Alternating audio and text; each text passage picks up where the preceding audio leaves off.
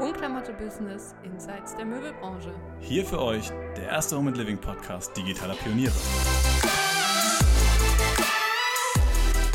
Ja, herzlich willkommen. Herzlich willkommen, Björn. Ich freue mich echt, äh, dass wir dich heute hier als Experten, als Online-Marketing-Experten äh, für unseren Podcast gewinnen konnten. Ja, vielen Dank für die Einladung, Max. Danke, danke. Vielen Dank, auf jeden Fall.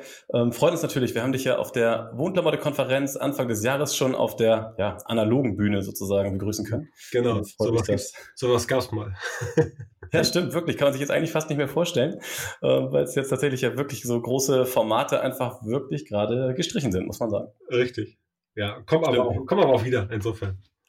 Ja, kommt wieder und gibt auch dem ganzen Digitalen noch mehr Aufwind. Von daher finde ich es auch Definitiv. ein Stück weit irgendwie, ist schon so ein kleiner Katalysator für alles, was irgendwie digital stattfindet. Ne? So. Mhm, auf jeden Fall. Von daher, ja, genau. Und vielleicht auch damit äh, unsere Hörer, die ja zum Teil auch einfach aus dem, nicht nur zum Teil, sondern wahrscheinlich zum größten Teil auch aus dem Möbelbereich kommen, so ein bisschen Hintergrund zu dir auch einfach äh, nochmal hören.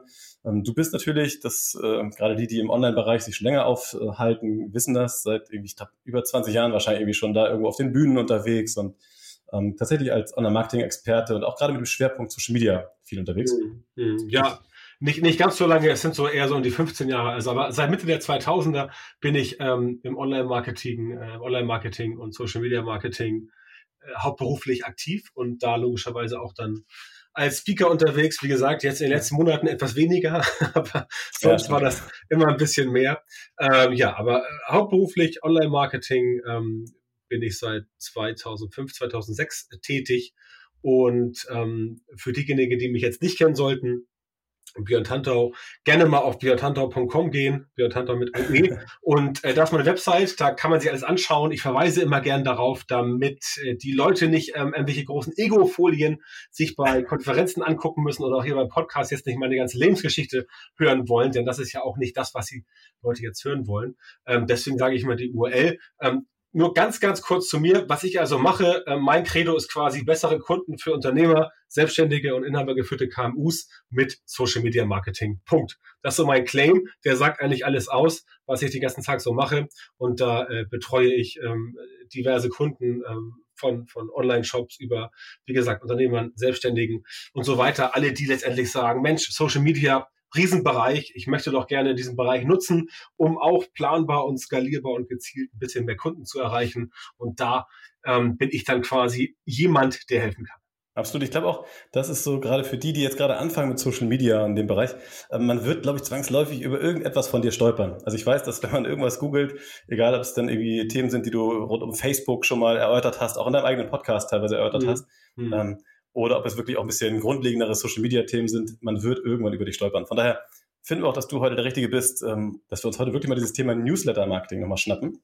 Ja, das machen Tatsächlich, wir. Tatsächlich, unser Arbeitstitel irgendwie dazu ist ja so gewesen, die Zukunft des E-Mail-Marketings. Vom genau. Aussterben bedroht. Genau. Und das ist ja wirklich die Frage, die da so im Raum steht, weil ja, Newsletter-Marketing, das ist halt wirklich nichts Neues, ne? Da, wo irgendwie teilweise andere Leute schon irgendwie mit TikTok und Reels und von irgendwie Instagram, anderen Instagram-Formaten sprechen, hm. hat trotzdem dieses Thema Newsletter-Marketing immer noch eine Relevanz, so. Glaube ich fest dran. Und ich glaube, das wird ein Thema sein, was äh, heute ganz spannend ist, weil da können wir wirklich mal verschiedene, verschiedene Punkte gleich mal beleuchten. Ja, das machen wir. Genau, zur kleinen Agenda vielleicht. Äh, wir werden auf jeden Fall, auf jeden Fall mal so gegenüberstellen, ein Stück weit reinschauen, Social Media versus E-Mail-Marketing? Also sind das Dinge, die irgendwie in Konkurrenz stehen? Sollte man das eine oder das andere machen? Wir werden aber auch nochmal die ja, ganzen Rahmenbedingungen so ein Stück weit ins Richtung, in Richtung DSGVO gehen, was unser Stichwort da ganz spannend ist. Mhm. Auch gar nicht zu tief. Um, ähm, und dann werden wir einfach nochmal ganz, ja, uns konkrete Sachen anschauen. Also wirklich konkrete Hacks und Tipps. So. Und ein bisschen den Ausblick. Aber das ich will gar nicht zu viel verraten. ja, voll. Genau. Lass uns, lass uns da gerne wirklich einfach reinspringen, damit wir direkt zur Sache kommen. Richtig. Genau, ich habe es angeteasert, ähm, Social Media versus E-Mail-Marketing. Ähm, Social Media, ich meine, du hast ja auch gerade gesagt, du bist Social Media-Experte. Mhm. Ähm, gerade jetzt ist es immer wichtiger, wir haben auch mit Corona jetzt im Rücken gemerkt, wie wichtig eigentlich soziale Reichweite ist. Also einfach einen Kontakt zu den Kunden zu halten, auch neben zum Beispiel dem stationären Kontakt, den du vielleicht hast, wenn du einen Laden hast. So. Ja. Ähm, und von daher ist einfach wirklich da so die Frage, siehst du das auch so, dass so dieses Thema Social Media immer größer wird und vielleicht E-Mail-Marketing immer kleiner? Also ist das wirklich vom Aussterben bedroht? Was würdest du da sagen? Nee, auf gar keinen Fall. Also ähm, Social Media versus E-Mail-Marketing, was du heute als Titel gewählt hast, ist auch, ähm, muss ich leider dir sagen, falsch. Habe ich mir schon gedacht. Richtig ist, dass du Social Media und E-Mail-Marketing natürlich wunderbar kombinieren kannst. In allem anderen hast du natürlich recht. Also man kann jetzt überhaupt nicht sagen, dass E-Mail-Marketing ein ähnlich dynamischer Bereich ist, wie es Social Media ist. Ja, hast selber gerade gesagt, TikTok und Reels und sowas, Instagram, da passiert viel ja. mehr. E-Mail-Marketing, da passiert nicht ganz so viel, aber ähm, E-Mail-Marketing hat halt einen ganz, ganz großen, einen ganz, ganz entscheidenden Vorteil. Und zwar, die Leute kennen E-Mail seit 25 Jahren. Also ich glaube, also die erste E-Mail wurde ja, glaube ich, einfach 1900, keine Ahnung, 70 verschickt. Und so richtig in der Massenkommunikation, ne, wir, die, die Älteren von uns erinnern sich an AOL, sie haben Post, ne? Oh ja. ähm, da gab es dann immer ähm, die nette Stimme. Und äh, E-Mail ist bekannt. E-Mail ist äh, da, E-Mail gehört dazu. Ähm, jeder, der irgendwo sich irgendwie anmelden möchte, der muss irgendwann mal irgendwo irgendwie E-Mail gehabt haben. Also selbst wenn du dich bei deinem Instagram-Account anmeldest, über deinen Facebook-Account, äh, steckt hinter deinem Facebook-Account eine E-Mail-Adresse als Beispiel. Stimmt. Ne, anders geht's halt nicht. Das heißt, irgendeine Form der Verifizierung muss da sein und da ist E-Mail natürlich ähm, nach wie vor ganz stark. Wie gesagt, vom technischen Aspekt her ist es ein Dinosaurier, das will ich gar nicht in Abrede stellen. Das ist ein uraltes Format, was aber nach wie vor gut funktioniert, weil die Leute es kennen, weil sie es gewohnt sind. Und jetzt ist halt der spannende Aspekt, weil sie gewohnt sind, dass E-Mail-Marketing auch benutzt wird, um werbliche Kaufbotschaften zu versenden. Das ist ja das, das ist ja das Schwierige, womit nach wie vor sehr viele Leute hadern, dass es viele Menschen gibt, die sagen, ähm, ich möchte über Social Media organisch verkaufen und dann ähm, irgendwie alles voll Spam mit irgendwelchen Postings und die wundern, ja. warum nichts passiert. Ja, Werbung in Social Media, Facebook Ads, Instagram, TikTok Ads und sowas, LinkedIn Ads, kein Problem. Das ist kein Thema. Ähm, äh, also gesponserte Nachrichten, das geht wunderbar.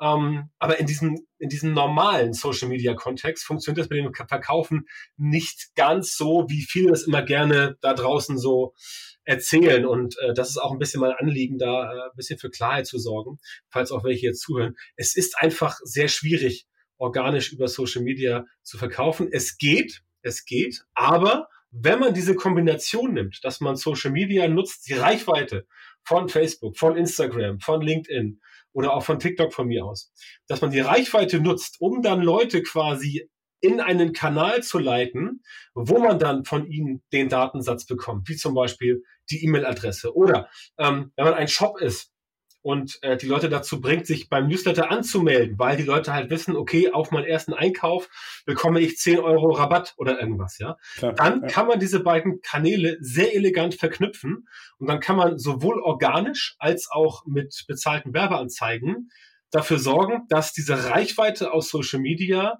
sehr, sehr, sehr effektiv in Leads umgewandelt wird. Ne? Und dann geht's ja seinen normalen Salesgang, je nachdem, wie gut der Vertrieb aufgestellt ist. Ne? Das heißt, die Kombination aus beidem, die macht's eigentlich. Von der Innovationsgeschwindigkeit hast du völlig recht. Da ist E-Mail quasi der, der Käfer und, äh, und Social Media ist äh, Tesla Model X. Ganz klar. Absolut.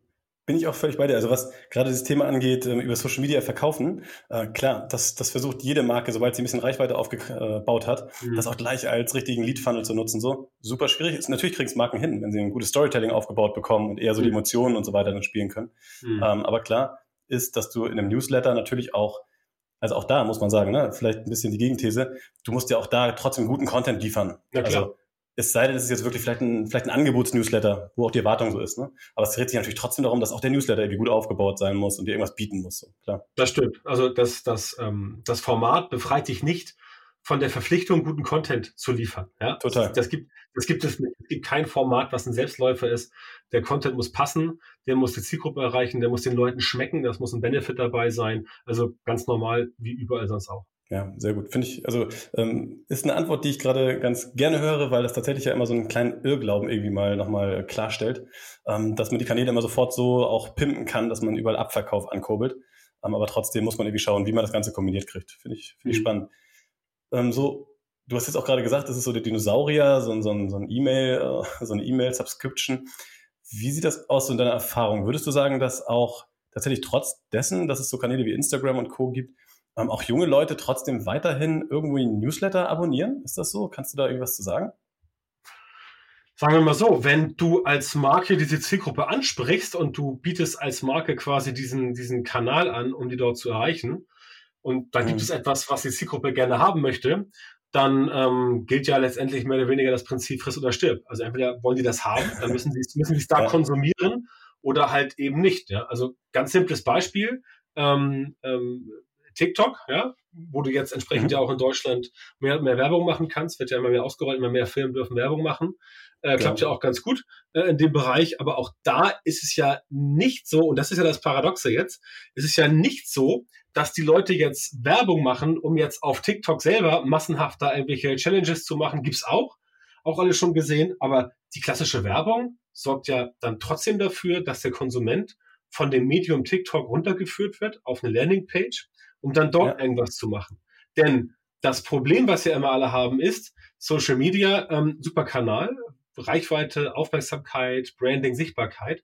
Aber wenn es darum geht, ähm, quasi dann diese entstehenden Kundenkontakte möglichst weitläufig zu kontrollieren, hat man natürlich schon dann doch ganz gerne den Lead eher im eigenen Haus. Ja, also ich kann mir nicht vorstellen, dass jetzt äh, irgendwelche großen deutschen äh, Online-Versandhändler, so viele gibt's ja gar nicht, aber sagen wir mal, die, die da sind, die werden sicherlich nicht sagen, ja, okay, also ich finde das jetzt super, wenn ich die Leute jetzt jedes Mal wieder via TikTok, Instagram, Klar. Facebook, LinkedIn ansprechen muss, damit sie was kaufen. Es wäre doch viel einfacher, wenn ich die einmal alle sammle in einem Konstrukt, zum Beispiel namens E-Mail-Marketing, und den dann alle paar Tage oder alle paar Wochen oder einmal die Woche ähm, das Ganze äh, zuschicke. Ja, also selbst Amazon macht, ähm, selbst Amazon macht, wenn du, wenn du dir ein, ein Amazon äh, äh, Echo kaufst, also Alexa, ja. dann kriegst du von Amazon jeden Freitag eine E-Mail, da steht Neues zum Ausprobieren mit deinem Echo.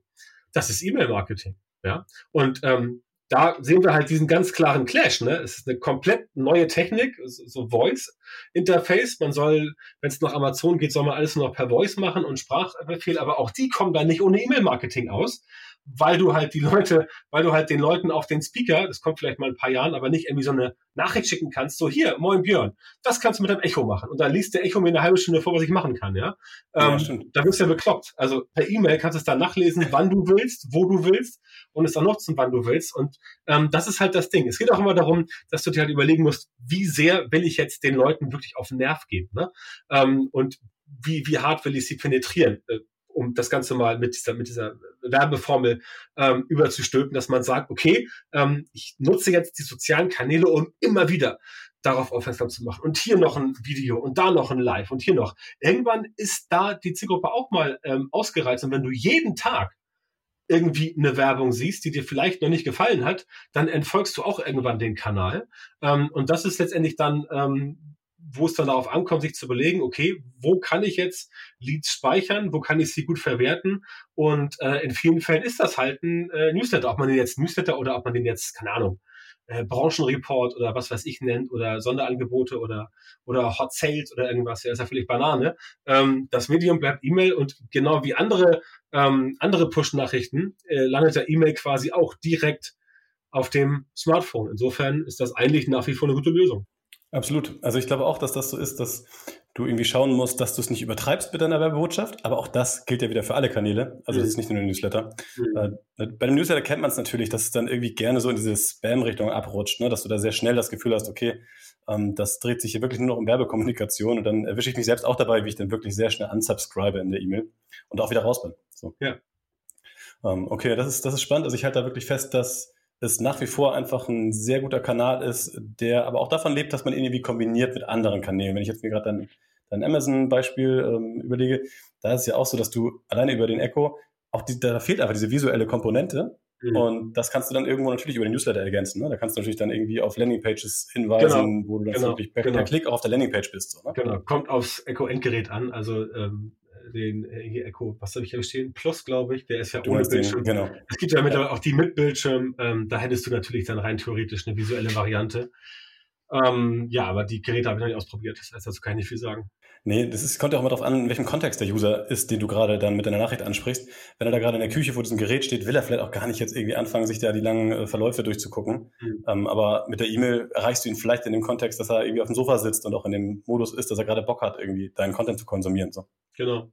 Okay, ja, also das, glaube ich, ist ein ganz gutes Intro zu diesem Thema. Also von daher Newsletter weiterhin relevant, finde ich schon mal gut. Gut, wäre auch schlecht, wenn du jetzt das Gegenteil behauptet hättest, dann hätte ich wahrscheinlich aufhören können mit meinen Fragen. Das ist, auch, das ist ja auch nicht meine Meinung. Also ich sage ja schon, wie, ich denke und wie gesagt, ähm, um das mal zusammenzufassen in einem Satz, es kommt darauf an, sinnvolle Sachen aus unterschiedlichen Welten zu kombinieren, wenn sie funktionieren. Ja, das trifft sehr gut. Genau. Und immer wirklich mit Bedacht irgendwie das Ganze zu machen. Perfekt. Ähm, wir können gerne mal so einen kurzen Abstecher in Richtung DSGVO, also so diese ganze Rechtslage machen. Ich weiß, du bist jetzt kein, kein Rechtsanwalt, ich befrage dich also natürlich genau. jetzt nicht als Rechtsanwalt so. Ähm, das ist dir wahrscheinlich auch wichtig, denke ich mal. Ja, das muss man halt sagen bei solchen Formaten, wenn man sich zu juristischen Themen äußert, dass das, was ich jetzt hier heute sage, meine persönliche Meinung ist und dass, wenn jemand sich tatsächlich umfassend juristisch über DSGVO und Co. informieren möchte, so wie bei allen anderen Sachen, dass ich dann empfehle, einen ausgebildeten äh, Rechtsanwalt zu konsultieren, der das Fachgebiet ähm, IT, Internet, DSGVO hat. Ähm, weil meine Aussagen sind nicht verbindlich. Das heißt, wenn jetzt jemand sagt, äh, Moment, aber der Tante hat gesagt und macht das dann und wird dann verklagt, dann äh, sorry, nicht meine Schuld. Ganz einfach. Total. Nee, äh, wir wollen dich sozusagen eher ausquetschen und mal so ein bisschen persönliche Erfahrung da irgendwie äh, ja. reinbringen.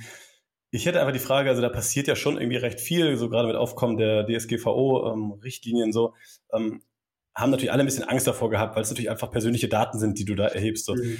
Kannst du uns vielleicht ein Update geben bei dem Thema DSGVO? Also wenn ich jetzt anfange, okay, ich, ich baue jetzt einen Newsletter-Stamm auf, ich will jetzt irgendwie Adressen sammeln. Mhm. Gibt es da irgendwas, was ich gerade bei diesem Aufbau, bei diesen Verteilern irgendwie beachten muss?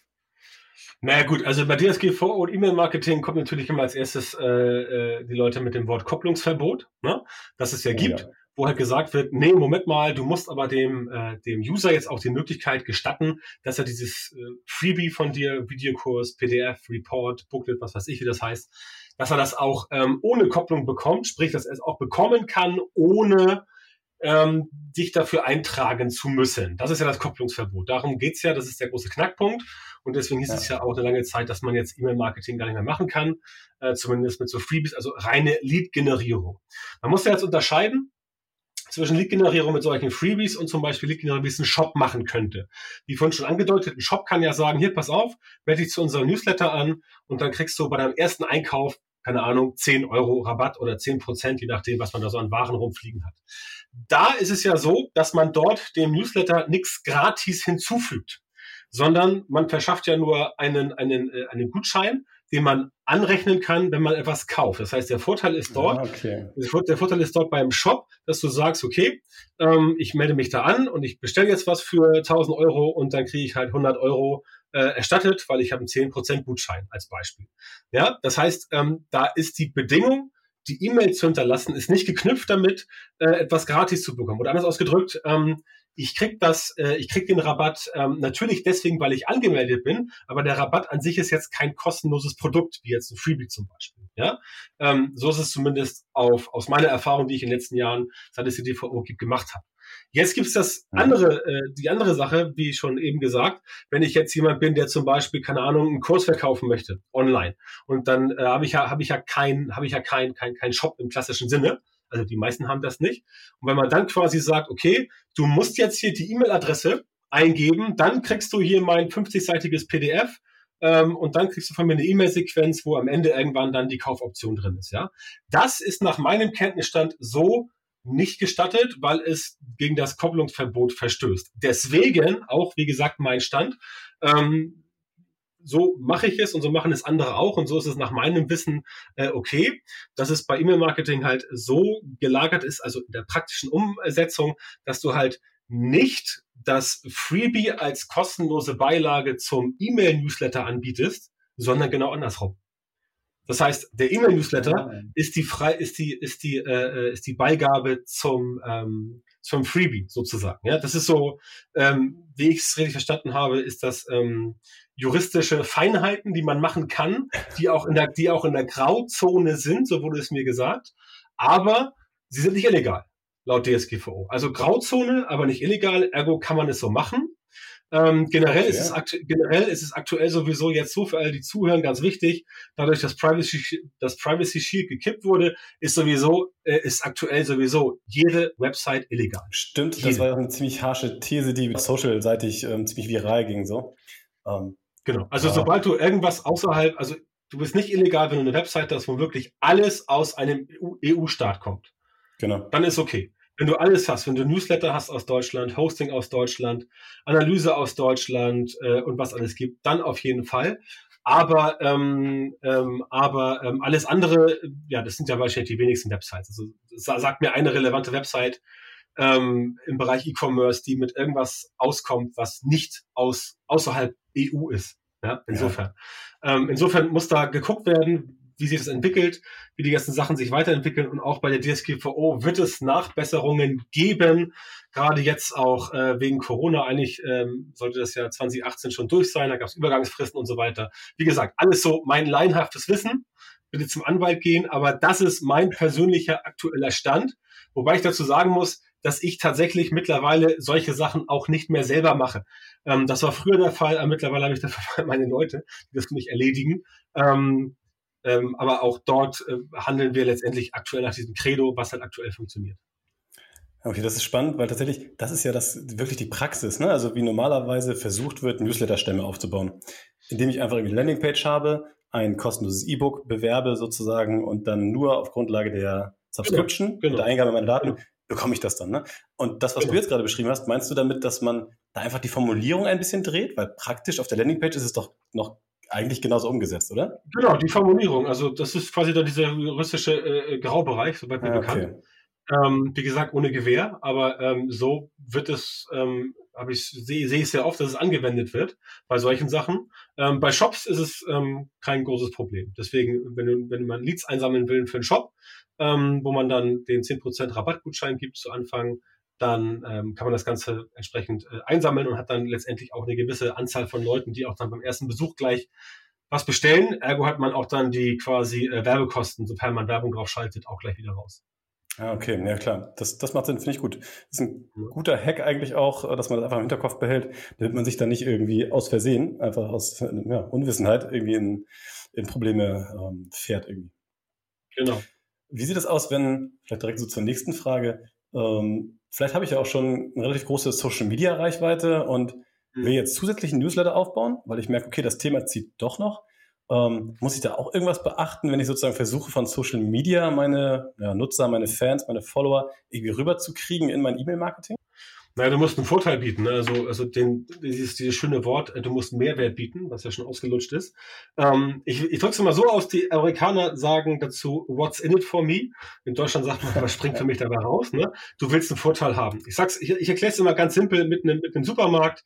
Ähm, wenn im Supermarkt ähm, dort ein Sonderangebot ist, ähm, das ist neu, ähm, dann ähm, ja, ist die Wahrscheinlichkeit, dass du es kaufst, weil es neu ist, halt außer dass es über den Preis gedeckelt ist nach unten, ähm, nicht so hoch, weil du kennst es nicht, du weißt nicht, was bringt es dir und so weiter. Wenn Sie jetzt da jemanden da vorstellen würden, einen schmissigen Vertriebler, ähm, der da ordentlich Gas gibt, so wie alle Dieter auf dem Fischmarkt bei uns in Hamburg hier, Klassiker. und da das Ganze, an, das Ganze anpreist und dann wirklich so sagt, so hier, das kann das, dann wäre die Verkaufschance deutlich höher, weil die Leute dann entsprechend den ganz konkreten Nutzen des Ganzen ähm, begreifen und dann auch ähm, möglicherweise begreifen, okay, das hat den und den Nutzen, der Nutzen ist für mich geeignet, also nehme ich es jetzt mit äh, und kaufe es dann, dann ist auch der Preis oft gar nicht so ausschlaggebend.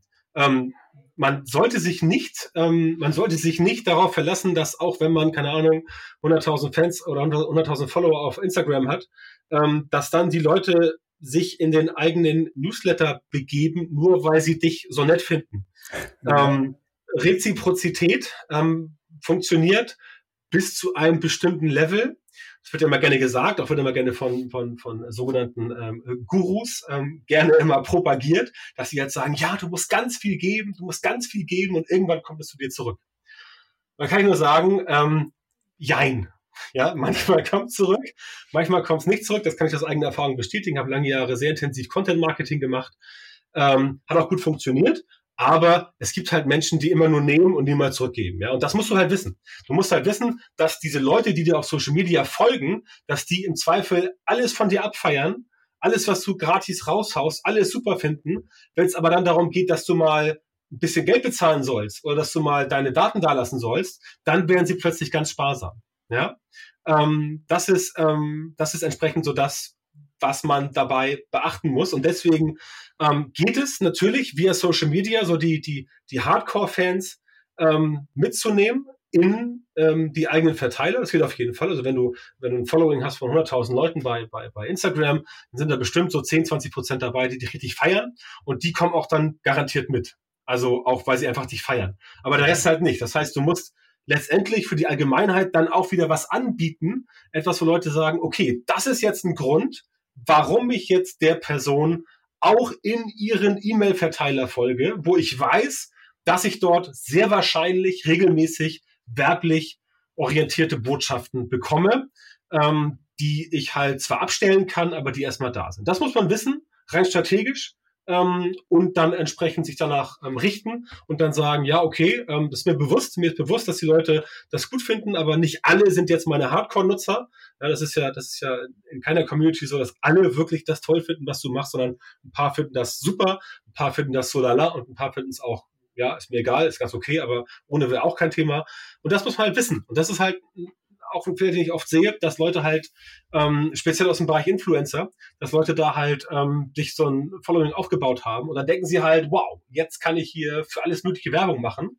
Und dann setzt doch relativ schnell die Ernüchterung ein, dass ähm, man eben doch nicht, keine Ahnung, 10.000 T-Shirts verkaufen kann, sondern eben nur drei oder was das da war mit dieser einen. Ja, Beispiel. Ich weiß, nicht, ich weiß nicht mehr genau, aber sie hatte ja sehr viel, äh, sehr viel Follower am Start und ähm, die Kollektion hat ja dann nicht so, nicht so gefunkt, wie sie hätte funken sollen. Ähm, das muss man wissen. Deswegen geht es darum, ganz klar immer Sicht des Kunden einnehmen, immer tatsächlich daran denken, es ist den Leuten, verzeih das Wort, es ist den Leuten im Zweifel scheißegal, was du gut findest. Ja. ja wenn du ein Bedürfnis der Leute bedienen kannst, und du erfüllst diesen Need und du gibst ihnen, was sie wollen, dann klappt es deutlich besser. Deswegen immer die Kundenbrille aufsetzen, immer das Ego ausschalten, weg von diesem äh, Silo-Denken innerhalb von Unternehmen, von Firmen, von Agenturen und wirklich überlegen, okay, was kann ich jetzt tun, damit der Kunde glücklich ist? Ja?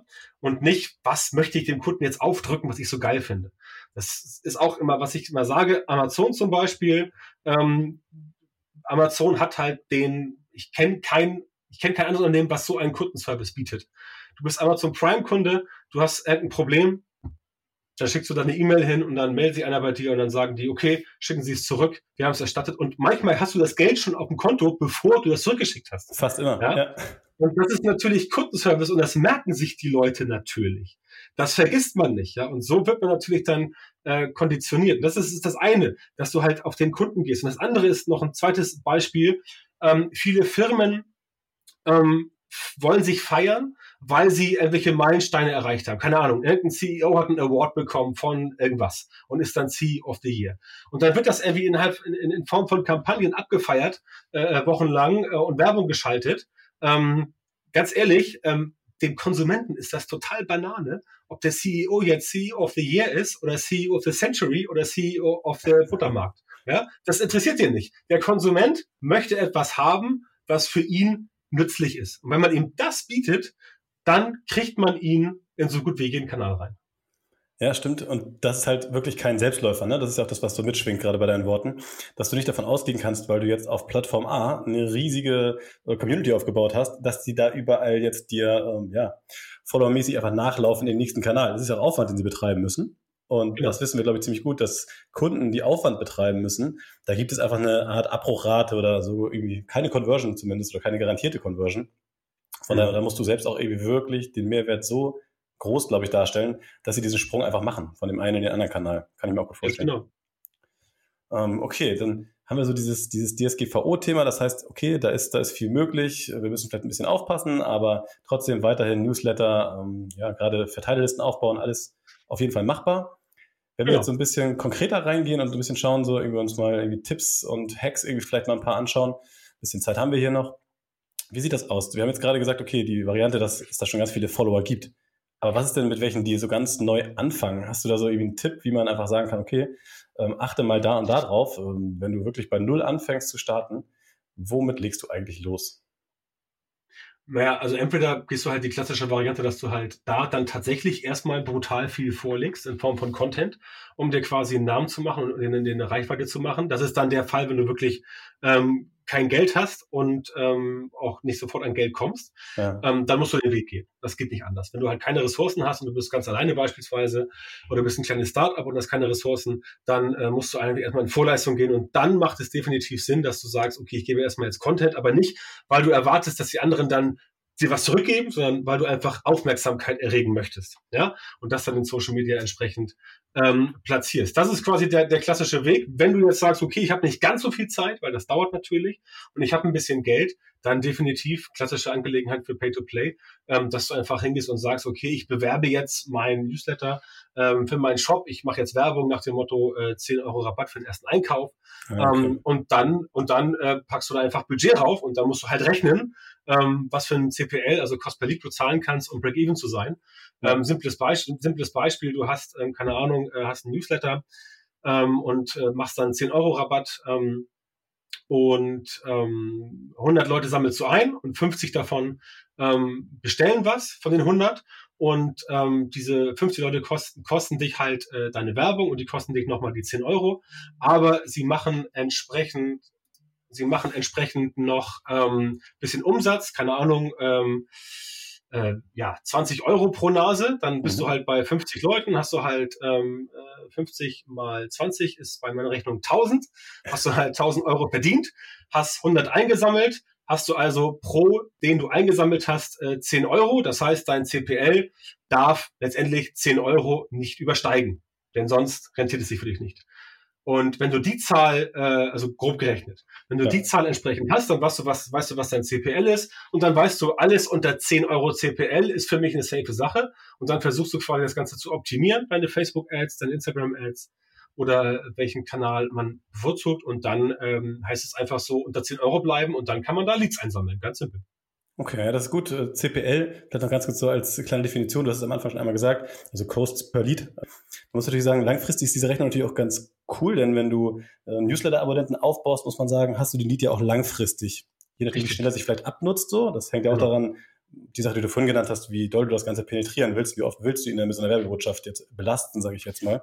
Genau, und umso vorsichtiger du da bist, umso langfristiger läuft das vielleicht auch. Und dann hast du natürlich eine langfristige Möglichkeit, den immer wieder anzusprechen. So. Genau. Da kommt dann zum CPL noch der CLV, der Customer Lifetime Value. Ja, und wenn dann, und, und wenn dann der E-Mail-Abonnent nicht nur einmal bestellt bei dir, ähm, sondern, keine Ahnung, in Summe 500 Mal, ähm, dann läuft das. Also ich kann es nur an meinem Beispiel, Beispiel Amazon, bin ich Kunde seit 2001 und ich habe ja. da sicherlich schon in den 20 Jahren tausendmal bestellt. Und so geht mir das irgendwie bei vielen Shops so. Gerade bei denen, wo sie es hinbekommen, automatisiert und das leitet jetzt vielleicht gleich zu meiner nächsten Frage über, automatisiert sehr gut herauszufinden, was ich denn eigentlich möchte. Ähm, ich kenne da viele mhm. Sneaker-Shops zum Beispiel, die das wirklich sehr gut hinkriegen, auf Grundlage alter Bestellungen eigentlich mhm. zu predikten, also irgendwie äh, vorauszuahnen, was mir vielleicht gefallen könnte, worauf ich vielleicht Lust hätte. Ähm, zum Thema Automatisierung. Also das ist natürlich immer so ein bisschen, äh, zu viel Automatisierung klingt irgendwie nach vielleicht nicht ganz so guter Qualität, aber alles händisch machen kannst du irgendwie auch nicht. Ähm, okay. Gibt es da irgendwie, ja, gibt da irgendwie Hebel, die du siehst, so zu so einer Integration von Automatisierung oder auch Tools? Ja, na klar, also jedes, jedes ähm, moderne E-Mail-Marketing-Tool hat quasi einen gewissen Grad der Automatisierung drin. Das heißt, dass du mit Tags arbeiten kannst und dann entsprechend Tag-basierte E-Mails verschicken kannst. Das heißt, dass du ähm, E-Mail-Sequenzen hast für einzelne Anwendungsfälle, ähm, wo du halt sagst, okay, äh, User A hat ähm, Nachricht, äh, Nachricht 1 geöffnet, aber nicht geklickt. Mhm. User B hat Nachricht 1 geöffnet und geklickt. Dann kriegt natürlich User A eine andere E-Mail äh, im Nachgang als User B, weil User B ist ja schon einen Schritt weiter. Das kannst du alles machen. Also sowas können Sowas können äh, diverse Tools aus den USA, aber auch aus Deutschland. Das ist ganz normale E-Mail-Marketing-Automatisierung, die ist eigentlich heute Standard. Sowas können auch die Kleinen mittlerweile ansatzweise. Ähm, das ist definitiv eine gute Form der Automatisierung, was letztendlich ähm, was letztendlich bei Automatisierung der eigentliche Clou ist, dass du es halt letztendlich schaffst, die Leute anzusprechen mit zum Beispiel äh, persönlichen Merkmalen. Also dass du einfach ganz simpel, dass du einfach den Namen äh, den Vornamen mit äh, Tracks. Das ist ja auch eine ja, Automatisierung, okay. dass die E-Mail automatisch den Namen bekommt des Empfängers. Dadurch erfolgt dann eine Personalisierung und die ist dann entsprechend ähm, äh, etwas Erfolgs, ähm, ja, sorgt für mehr Erfolg, weil du da den Namen mit drin hast. Und äh, weitere Sachen sind, dass du bei Automatisierung auch die, die, die Zeit steuern kannst, dass du jetzt quasi die, die, die Follow-up-E-Mail, also beispielsweise jemand meldet sich, keine Ahnung, nachts um 1.27 Uhr bei dir an ähm, kurz vorm Schlafen gehen und mach das Handy dann aus und lädst weg, dass du halt dann dafür sorgst, dass die, dass die nächste E-Mail halt nicht um 1.28 Uhr kommt, wenn die Person dann endlich eingeschlafen ist, sondern halt morgens um 9 als Beispiel am nächsten Tag.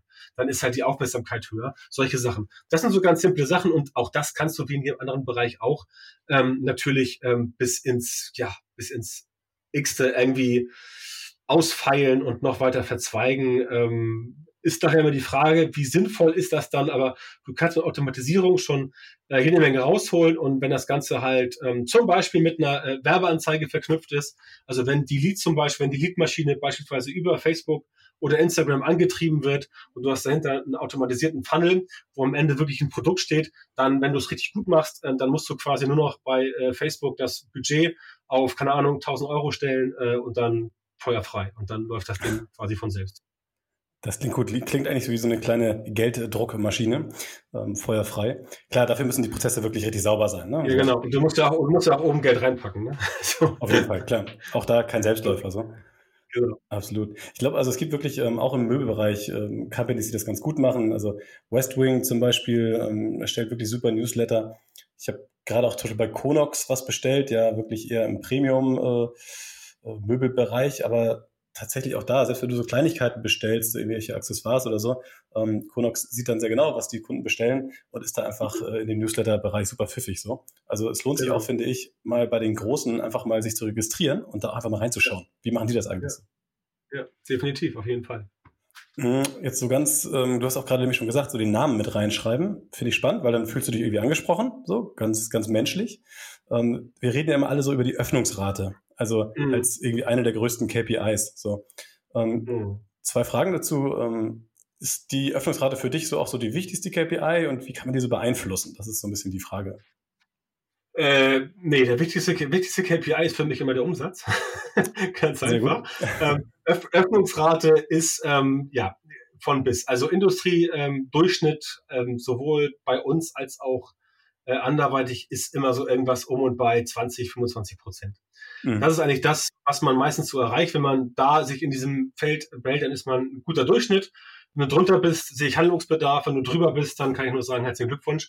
Ja. Ähm, auch da ist es wie bei, äh, bei Social Media. Je mehr Leute dir folgen, desto geringer ist die Öffnungsrate, weil einfach Leute das Ganze irgendwann vergessen, das Interesse verlieren und so weiter und so fort. Und selbst wenn neue dazukommen, die sich interessieren, wenn hinten welche wegfallen, die sich nicht abmelden, aber trotzdem noch äh, trotzdem noch angeschrieben werden und deswegen aber nicht öffnen, weil E-Mail-Adresse verweist oder ähm, äh, Postfach wird nicht mehr aufgemacht oder was weiß ich, ähm, dann hast du natürlich schlechtere Öffnungsraten. Aber die KPI ist schon klar, die Öffnungsrate, die Klickrate ist auch wichtig. Wichtig ist auch so, sowas wie die Bounce Rate. Ähm, das heißt, werden äh, E-Mails vom Empfangsserver abgelehnt und wenn ja, wie werden sie abgelehnt? Ähm, wenn da die Rate irgendwie äh, sehr hoch ist, dann ist das ein Zeichen dafür, dass man sehr viel veraltete Adressen im Verteiler hat. Dann muss man das Ganze mal aufräumen, denn diese veralteten Adressen, die sorgen dafür, dass du ähm, bei den Providern, äh, die E-Mails empfangen, intern auch runtergerankt wirst. Das ist keine Blacklist, aber wenn du halt ständig an 10.000 Leute was verschickst und 9.000 davon ähm, sind nicht mehr aktiv, dann merkt das irgendwann der Provider und dann werden irgendwann deine E-Mails auch an die 2000 Leute, die noch drin sind, auch nicht mehr richtig zugestellt und kriegen dann so, so, sogenannten Softbounce. Ähm, das gilt es zu vermeiden, deswegen ist äh, Listenhygiene, so heißt es wirklich, Listenhygiene, also ab und zu mal aufräumen, ist sehr wichtig, dass du halt mal guckst, okay, wie oft hat die Person in den letzten zwölf Monaten ähm, eine E-Mail geöffnet, wie oft geklickt und wenn da steht niemals geöffnet, niemals geklickt, dann ähm, ist das wahrscheinlich wahrscheinlich ein Fall für die Mülltonne, wobei auch da es so ist, dass nicht alle E-Mail-Tools sehen können, ob die Vorschau angeguckt wurde. Es gibt Menschen, die lesen halt nur die Vorschau und lesen die Vorschau jedes Mal ähm, im, im, im E-Mail-Client und äh, öffnen quasi die E-Mail dann nicht so richtig und klicken auch nicht so drauf. Ähm, das kann passieren. Ähm, es gibt halt auch ähm, ähm, Fälle, wo Leute dir, wo Leute bei dir, keine Ahnung, fünf Jahre eingetragen sind. Du merkst von denen nie irgendwas und dann nach fünf Jahren kaufen sie plötzlich alles von dir. Gibt's auch. Okay. Also ist ganz unterschiedlich. Muss man ein Auge drauf haben, ähm, die Zahlen angucken, einfach schauen, wie ist so die Performance. Ähm, wie ist die Öffnungsrate, wie ist die Klickrate, äh, gibt es da auch Umsatz, ähm, gibt, es, gibt es Feedback, wie viele Leute ähm, ja, schreiben zurück, wie viele Leute ähm, sagen, finde ich gut, wie viele Leute sagen, finde ich nicht gut. Das alles insgesamt im, auf dem Schirm behalten, also wie auch sonst äh, sinnvolles Monitoring aufsetzen. Ja, Listenhygiene ist ein irgendwie sperriges Wort, aber es ist tatsächlich auch aus eigenem Interesse ja irgendwie spannend, weil ja. ähm, bei vielen Providern bzw. vielen Tools, ähm, die ich jetzt so kenne, bezahlst du ja wirklich pro Aussendung, so zumindest bei genau. uns. Und es ist also auch in deinem Interesse, dass du eigentlich nicht mehr die anschreibst, die es entweder nicht mehr gibt, weil die Adressen weg sind, oder die, die wirklich vielleicht irgendwie nie antworten ähm, und dich vielleicht einfach eh schon lange in den Spam sortiert haben. So, von daher glaube ich, auch da kannst du irgendwie gerade bei großen Verteilerlisten richtig Geld sparen wenn du einfach mal zwischendurch aufräumst und äh, da einfach wieder eine ja, viel, viel wertvollere Liste dir dann eigentlich zusammenschrumpfst. So. Genau, richtig. Um, so das Thema E-Mail-Marketing ist ja wirklich oft auch ein bisschen negativ behaftet, weil, also ich finde, so mittlerweile geht das wieder, weil die Firmen erkannt haben, wie man guten Content in einem Newsletter vorbereiten oder aufbereiten kann. Aber es hat oftmals schon Spam-Charakter, so, weil da wirklich ja zwischenzeitlich so viel verschickt wurde. Um, wie würdest du sagen, kommt man eigentlich als Company wenn du einen guten Newsletter hast, zu so einer perfekten, guten Frequenz? Also wie oft kann ich denn eigentlich so ein Update an meine, an meine Follower schicken? Hast du da irgendwie eine Idee? Also man sollte sich schon einmal die Woche melden. Definitiv. Ah, okay. Weil die Leute vergessen dich sonst. Das ist einfach ja. so. Ich sehe viele Newsletter, äh, wo steht, ähm, wir melden uns mit äh, tollen Tipps und äh, Updates alle vier Wochen oder einmal im Quartal oder sowas. Ja. Wow. Wenn ich, also einmal im Quartal, das kannst du völlig vergessen. Das bringt überhaupt nichts. Ähm, bevor der erste E-Mail-Newsletter kommt, dann denken die Leute so, ähm, was ist das denn? Sie haben es vergessen nach drei Monaten. Ist einfach ja, so. Das ist gar nicht, das ist jetzt gar nicht, also ich sage jetzt die Leute, also ich, ich, ich schließe mich damit ein. Ich habe das vergessen nach drei Monaten. Das liegt nicht daran, weil wir Menschen irgendwie doof sind. Es liegt daran, weil du halt so viel bekommst und äh, denk mal drüber nach, ähm, wenn ich dir jetzt sagen müsste, ähm, welchen E-Mail-Newsletter hast du vor drei Monaten bestellt? Oder welcher Facebook-Seite bist du vor drei Monaten gefolgt? Oder welchen TikTok-Account hast du vor drei Monaten abonniert? Da würdest du sagen, äh, keine Ahnung. Klar. Weiß man nicht mehr. Es ist einfach so. Deswegen muss man bei den Leuten immer wieder, ähm, immer wieder ähm, schön was reinposten, einmal die Woche oder, oder alle 14 Tage. Wichtig ist eigentlich eher so die Regelmäßigkeit. Es ist gar nicht so wichtig, dass du sagst, ähm, es ist viel. Ähm, wichtig ist, dass es regelmäßig ist. Also zum Beispiel alle 14 Tage und dann immer dienstags um 9.15 Uhr. Ja, das klingt auch super langweilig, aber ähm, das ist immer das, äh, das Tages, äh, das Tatortphänomen, ähm, wie ich es mal nenne. Oder die, die, äh, äh, das, das nennen wir es mal, ähm, äh, die Tatortformel, das ist besser zu erklären. Ja. Ähm, der Tatort äh, ist immer sonntags Viertel nach acht oder ich, Polizeiruf oder irgendwas. Aber in der Regel kommt der Tatort und egal was passiert, du weißt, sonntags um Viertel nach acht in Deutschland kannst du einen Krimi gucken. Ja, auf alle Fälle. Weil, die Leute können sich darauf verlassen, weil, ne? Genau, weil die Leute das seit 500 Jahren gewohnt sind von der ARD und da kommt Tatort oder irgendwas anderes. Ähm, das ist einfach der Punkt. Ähm, und das kannst du im Newsletter logischerweise auch bedienen, wenn du weißt, okay, es kommt jeden Dienstag um 9 Uhr unser Newsletter dann gewöhnen sich die Leute irgendwann dran, dann rechnen sie damit und dann sind sie auch letztendlich irgendwann äh, ungehalten, wenn dann mal kein Newsletter kommt, weil Urlaub oder irgendwas oder vergessen, keine Ahnung. Ähm, das ist das gleiche Prinzip, warum es so schwierig ist, neue Sendeplätze zu finden für etablierte ähm, TV-Formate. Ja? Ich ähm, ähm, äh, ich erinnere mich gut daran, äh, auf Pro7 laufen ja seit, glaube ich, 20 Jahren die Simpsons. Immer werktags von Viertel nach sechs bis Viertel nach sieben. Ich, ich gucke schon seit längerer Zeit nicht mehr, weil mittlerweile habe ich ja, gibt es eins bei Disney Plus, also kein Problem zum Stream. Aber ähm, irgendwann vor zehn Jahren oder so haben sie mal versucht, auf diesen zweiten Sendeplatz um 18.45 Uhr irgend so eine, irgend so eine Soap aus Eigenproduktion zu packen. Ja?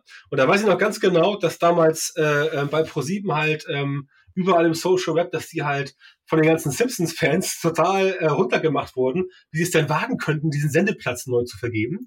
Und dass es jetzt nur noch eine Folge Simpsons gibt und nicht zwei Folgen, ja. Weil die Leute halt so daran gewöhnt waren, dass das kommt, dass sie über völlig fertig waren, dass das geändert wurde. Und ich kann dir eins sagen, wenn die ARD jemals sagen würde, also wisst ihr was, der Tatort, ja, der kommt jetzt immer ähm, freitags um Viertel vor zehn und nicht mehr sonntags um Viertel nach acht. Die Leute würden ausrasten, schwöre ich. Natürlich. Es ist ja auch eine Art Konditionierung so, ne? Also ist jetzt nicht so, dass man seine Follower so komplett erziehen kann, glaube ich. Aber es ist ja ohnehin gut, wenn einfach du deinen Nutzern, die wieder deinen Content konsumieren wollen, das Gefühl gibst, sie können sich auf dich verlassen und sie haben irgendwas, worauf sie letztendlich sich dann auch vielleicht auch freuen können, wenn der Content wirklich gut ist. So. Genau. Regelmäßigkeit sorgt für Verlässlichkeit und Verlässlichkeit sorgt für Vertrauen. Ist ganz Total. simpel. Auch in Social Media. Deswegen musst du auch in Social Media, du musst nicht bei Instagram jeden Tag 20 Sachen posten. Auch bei Facebook nicht. Aber wenn du dreimal die Woche, Montag, Mittwoch, Freitag und dann immer um 15 Uhr, Beispiel, postest, dann wissen die Leute, da kommt jetzt demnächst wieder was und das verfängt auf jeden Fall. Guter Hinweis, absolut. Weil gerade, also ähm, die Frequenz jetzt, gerade wenn du sagst, so einmal wöchentlich ist ja auch wirklich viel, muss man sagen. Gerade für Companies, die vielleicht gerade anfangen wollen, ist das ja auch wirklich ein Zeitinvest, weil am Anfang geht die Newsletter-Produktion ja vielleicht noch gar nicht so einfach von der Hand. Aber da kann man dann ja sagen, okay, sei dir bewusst darüber, dass es wichtiger ist, eine saubere Frequenz, also wirklich eine Regelmäßigkeit reinzukriegen, genau. ähm, anstelle dessen, dass du jetzt irgendwie versuchst, direkt auf Masse zu gehen und alle zwei Tage irgendwas raushaust. So. Genau, genau. Deswegen ist auch alle 14 Tage, da muss, muss man auch ein bisschen testen. Man muss auch zu Anfang rausfinden und gucken, was vertragen die Leute, wie viel können die ab, wie viel können die nicht ab. Das merkt man dann ja. Wenn man dann anfängt, mehr zu verschicken, dann gehen die Abmelderaten hoch. Ähm, und äh, einfach testen, wie bei allen Sachen auch. Sind dann auch wieder Metriken, die du dir eigentlich aus den Tools auch ziehen kannst, um zu bewerten, ob du vielleicht das gerade übertreibst und dann aber auch schnell wieder rückwärts einen Schritt gehen kannst. Genau, richtig. Okay, jetzt waren wir schon sehr äh, wirklich ja, operativ an diesem Thema dran. Vielleicht nochmal so ein Ausblick nach vorne, was das Thema E-Mail-Marketing und die Zukunft äh, dessen angeht. Wie sieht das aus? Alle Welt spricht immer so von KI und ja, künstlicher Intelligenz. Ähm, mhm. Meinst du, dass das irgendwie ein Thema ist, was gerade jetzt so bei dem Thema Newsletter-Marketing irgendwann nochmal als Trend eine Rolle spielen wird? Doch, denke ich schon. Also ich denke schon, dass man, ähm, dass man mit bestimmten Möglichkeiten herausfinden kann, wie einzelne ähm, Abonnenten ticken, also Muster feststellen, wie die sich mhm. bewegen dann, wenn man sie, wenn man sie tracken kann, Schrägstrich darf, ja. ähm, wie die sich dann bewegen auf einer Seite. Das ist ja quasi eine Form der KI. Wenn ich den User verfolge und äh, versuche da Muster zu erkennen oder von der KI Muster erkennen zu lassen und dann vielleicht sehe, okay, drei Viertel der Leute nehmen den Weg und ein Viertel nehmen den Weg, also optimiere ich doch das Ganze auf der Webseite, dass halt der Rest auch den Weg nehmen kann, weil die anderen vielleicht auf der Webseite dann ähm, auf der Landingpage, wenn sie eine E-Mail bekommen haben, da klicken und dann sich da vielleicht nicht zurechtfinden. Ähm, das glaube ich schon, auf jeden Fall. Äh, ansonsten ist KI halt aus meiner Sicht ähm, so ein leicht überstrapazierter Begriff. Absolut. Es wird immer überall, es wird immer überall erzählt, äh, KI hier und KI da. Ähm, ich bin in dem Thema aber auch überhaupt nicht tief drin, deswegen kann ich nur beurteilen, was ich von außen so sehe. Ähm, wenn ich mir halt so die Systeme angucke, ähm, die es so gibt. Also Beispiel auch hier sowas wie, wie, wie Alexa, die ganze Sprachsteuerung, äh, die ja alle äh, ganz furchtbar KI hochgerüstet sein sollen. Ähm, da gerät man doch relativ schnell an seine Grenzen. Ne? Natürlich, ein Staubsaugerroboter ist natürlich auch eine KI, weil der halt selber den Weg sich ausmisst und den Weg sich merkt, klar. Aber ähm, ich glaube nicht, dass ein Staubsaugerroboter intelligenter als eine Katze ist. Ähm, und deswegen bin ich der Ansicht, sobald, so, sofern diese Maschinen ähm, noch nicht so klug sind, dass sie tatsächlich unterscheiden können zwischen einem ja, zwischen einem Fussel und einem kleinen Stein und dann den Stein quasi trotzdem wegsaugen, obwohl der Stein möglicherweise das Getriebe beschädigen könnte. Solange sehe ich das ähm, mit der KI nicht so, nicht so euphorisch. Aber wie gesagt, ich bin auch in dem Thema gar nicht tief drin. Die KI-Experten werden wahrscheinlich auslachen und sagen, ja, wenn du wüsstest, was es da krasses gibt. Ähm, aber ja, um die Frage nochmal zu beantworten, abschließend, ich denke schon, dass man mit solchen Mustern und Mechanismen da durchaus Sachen rausfinden kann, womit man dann seine Assets anreichern kann, um zum Beispiel den Leuten bessere Produkte zu zeigen oder genauere Vorschläge zu machen, was sie gut finden ähm, und so weiter. Bei dem letzten Punkt bin ich auch komplett bei dir. Also alles das, was eigentlich ja den User glücklicher macht, egal wo es herkommt, äh, ob es irgendwie KI ist oder irgendwie irgendeine Art von Machine Learning oder so. Also irgendeine, irgendeine ja, Logik, die es schafft, dir bessere Produkte vorzuschlagen oder auch den Content besser zu verpacken, die wird ja unterm Strich nachher irgendwie dann auch gewinnen, weil das ist ja das, was wir wollen. Wir wollen die mhm. Nutzer ja irgendwie glücklicher machen. So. Genau, oder ihnen das Leben erleichtern. Ne? Sachen, die Total. bequem, Sachen, die das Leben bequem machen, setzen sich meistens durch. Vielleicht so als, als abschließende Frage nochmal zum Thema Social Media sehen wir halt, wir haben vorhin schon mal ganz kurz über Reels gesprochen auf Instagram und so weiter. Da passiert ja wirklich unfassbar viel. Mhm. Und du hast vorhin auch gesagt, ganz äh, zu Recht, dass irgendwie Newsletter-Marketing so ein bisschen so der Dino dieser, dieser Szene ist. Aber gibt es im Newsletter-Bereich irgendwie Trends, die man irgendwie trotzdem sehen kann? Also gibt es da irgendwie Weiterentwicklungen, wo man vielleicht sich mal was abschauen kann? Tja, gute Frage. Ist mir jetzt keine ähm, bahnbrechende Weiterentwicklung ähm, bekannt.